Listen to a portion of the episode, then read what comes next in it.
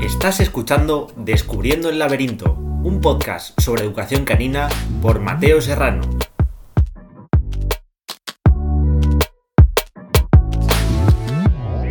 Hola, estamos un día más en Descubriendo el laberinto.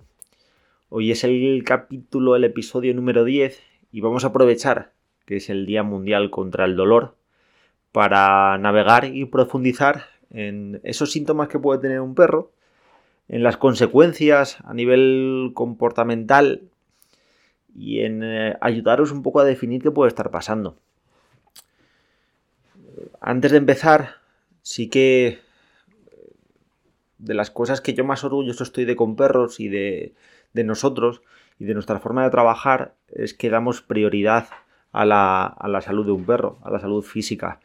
En, todas nuestras eh, valoraciones y entrevistas hay una parte específica en la que preguntamos e intentamos recabar toda la información para saber si hay algún tipo de lesión, si ha habido algún tipo de lesión y cómo esto puede haber afectado o afecta al perro que tenemos delante. Por eso dedicamos mucho tiempo a, pararnos a ver, a ver cómo anda, cómo se mueve.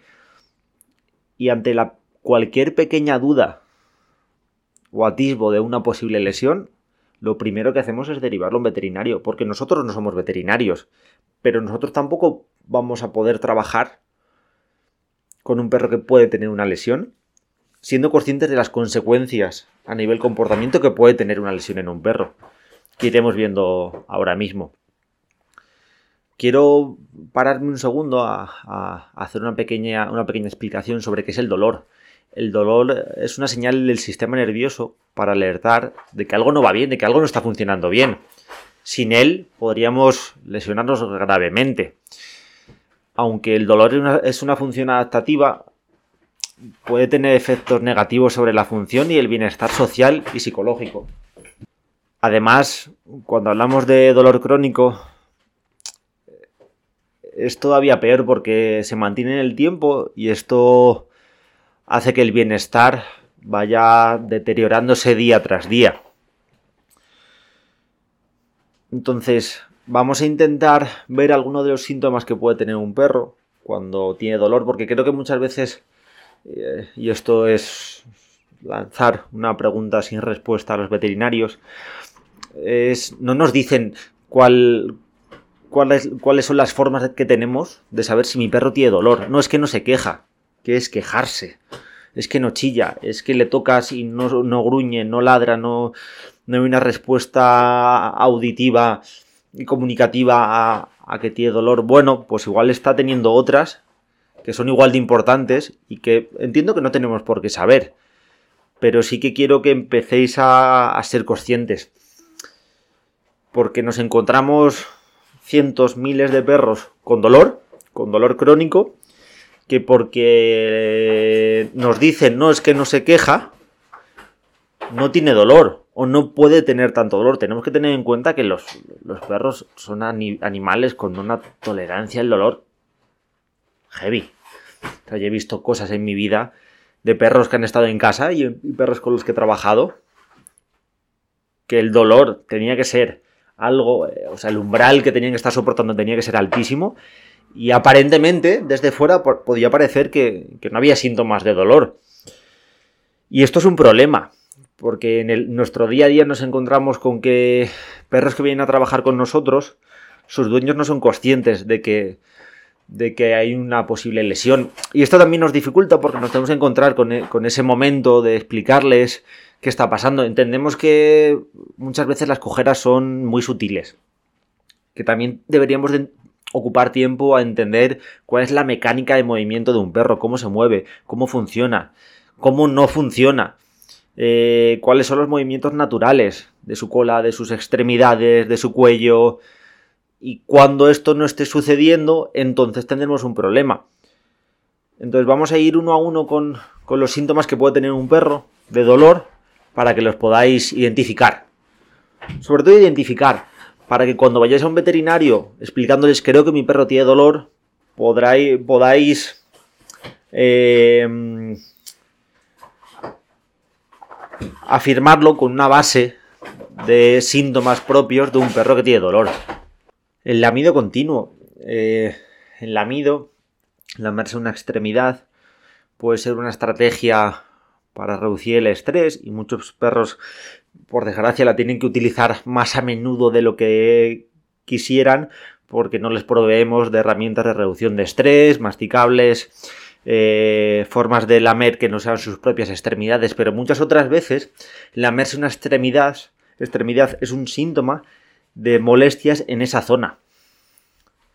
Un sueño inquieto, un mal descanso, un perro que descansa mal, que le cuesta encontrar una postura, que cambia demasiado de posición. Los perros son animales que, no se mantienen muchas horas en la misma posición durmiendo, pero sí que a la hora de posicionarse, perros que les cuesta descansar eh, completamente abiertos, y me refiero a abiertos con una posición relajada, que tienden siempre a dormir hechos un ovillo, pueden ser síntomas de un perro inseguro, un perro con miedo, un perro con poca autoestima, pero también pueden ser síntomas de un perro que tiene molestias. Eh, hábitos alimenticios, cambios en los hábitos alimenticios. Perros que suelen comer con normalidad y que reducen su ingesta de comida, eh, o que cierto tipo de alimentos que hasta ahora sí comían y después o a partir de ese momento les puede costar un poco, es probablemente porque a la hora de comer hay una zona de su cuerpo probablemente cerca de la boca que, pueda estar incómodo. Eh, un aumento de frecuencia respiratoria, un perro que jadea muy fuerte, que jadea en momentos donde la temperatura del entorno del ambiente es normal, y que no tiene ningún problema diagnosticado de respiratorio o cardíaco, es un perro que puede tener dolor, ese jadeo constante, muy agitado, eh, que suele ir acompañado de un ritus eh, rígido, con las, los, los, ojos achinados, orejas para atrás, es un perro que puede tener dolor.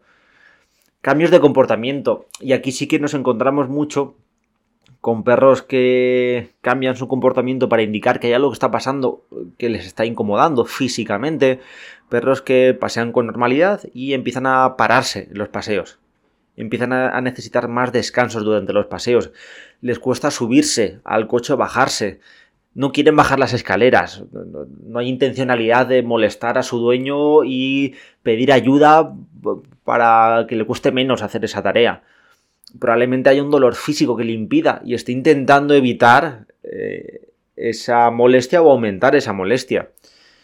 Y uno de los cambios que más nos encontramos son cambios sociales. Perros que empiezan a tener, que empiezan a tener respuestas agresivas con otros perros, con su propio dueño, con el ser humano. Y que hasta, hasta ese momento no las tenían. Lo primero lo que me llevaría a mí como educador es vamos a ver si hay un dolor un dolor que puede estar afectando a, este perro, que esté más irascible, porque entendemos todos que uno de los síntomas del dolor es estar mucho más irascible. Esos cambios sociales, consecuencia de me encuentro mal. Y hay situaciones sociales en las que no quiero estar o no me quiero ver expuesto porque tengo que priorizar primero mi bienestar físico. Y esto nos lo encontramos muy a menudo. Perros que de repente, sin, ninguna experiencia negativa, empiezan a tener cambios sociales con un aumento de, en el grado de agresividad. Pues puede que, y siempre puede que, porque tendremos que ver más cosas para afirmarlo, pero siempre puede que haya un dolor. Y, quiero acabar contándonos, contándonos una pequeña anécdota que me parece muy interesante. Por desgracia, eh, para mí, creo en este caso, no pude acabar de trabajar, no pude ni empezar a trabajar con este perro, pero en una de las, hace muchos años, yo creo que hace más de, de 8 años, en una de las valoraciones que estaba teniendo con un pastor alemán muy grande, era un perro que tenía agresividad, protección de recursos con su, con su dueño. Cada vez que cogía algo que quería roer o masticar y te acercabas y se acercaba, marcaba su dueño y no marcaba, no era, no era un marcaje, eh, mm, era un pasto alemán muy grande y, marcaba con mucha fuerza. La respuesta agresiva era muy grande. Eh, esto empezó a generalizarlo con los encuentros sociales con el ser humano y empezaba a tener respuestas que por el tipo de perro que era eran muy desagradables para, el, entorno, para la persona que los vivía y para su dueño. Entonces yo le pedí al final de la entrevista que si podía salir fuera a, a verle pasear. Y cojeaba un poco, era sutil, pero le recomendé que fuera al veterinario, que le hicieran una placa y que viéramos a ver cómo estaban esas caderas. Si no recuerdo mal, tenía displasia en una cadera y la otra cadera rota. Ya no sabría deciros cuál era cuál. Claro, él me decía, mi perro corre, sale a correr, salta y aparentemente no, no hay síntomas de dolor. Esto dice mucho de la, de la tolerancia al dolor que tiene un perro. Y con esto siempre me pongo en esta situación de un perro con una cadera rota y displasia en la otra. No tiene por qué ser el caso de vuestro perro, pero sí que tengáis en cuenta que un perro que hace una actividad normal, que encima tiene una musculatura para sostener su, su, su, su esqueleto, puede que los síntomas de dolor sean otros y no los que creemos que deben de ser, que es chillar o quejarse. Evidentemente, si yo toco a mi perro en una zona de su cuerpo, mi perro está incómodo, se quita, incluso me marca, esto es otro síntoma de dolor. Perros que preguntamos, ¿se deja manipular todo el cuerpo? Sí, menos, cuando le toco cerca de rabo y se quita o intenta, pues planteate si tu perro puede tener alguna lesión o puede haber tenido alguna lesión que haya hecho que em, anticipe cualquier tipo de contacto en esa zona y prefiera no ser tocado. ¿Qué pasa? Que esto puede ir degenerando o puede generar en un problema de conducta. Entonces, mi recomendación siempre es, primero, grabar a vuestros perros y verlos a cámara lenta aparte por, por, la parte comunicativa, que veréis muchas cosas, por, porque veáis cómo anda vuestro perro, cuáles son los apoyos que hace. Porque esto nosotros le damos mucha importancia y de verdad que no sabéis cómo puede afectar a un perro que tiene un problema de conducta, creer que el problema de conducta viene por una mala experiencia, por un mal vínculo y no prestar atención a la parte y, a la explicación más sencilla, es que tu perro tiene dolor. Que luego probablemente, porque siempre se ha mantenido en el tiempo este dolor, haya que trabajar otras cosas, pues, probablemente.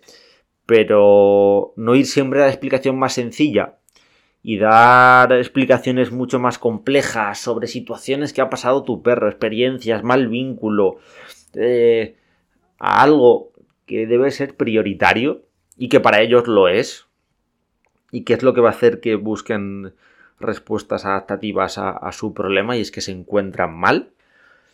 Va a ser, lo que va a conllevar es que el planteamiento ya sea erróneo. Plantear un caso de un perro con problemas sin tener en cuenta esa parte física es querernos con el poder de cambiar algo donde la explicación más sencilla y la solución más sencilla debe priorizar por encima de todo. Espero que que de este episodio salgan muchas dudas, porque suelen generarse, porque creo que también es hacer un clic en nuestra cabeza sobre muchas cosas que pasan desapercibidas a nuestros ojos, pero creo que no, era mejor, no, había mejor día que hoy para, para hablar de ello. Así que muchas gracias por escucharnos.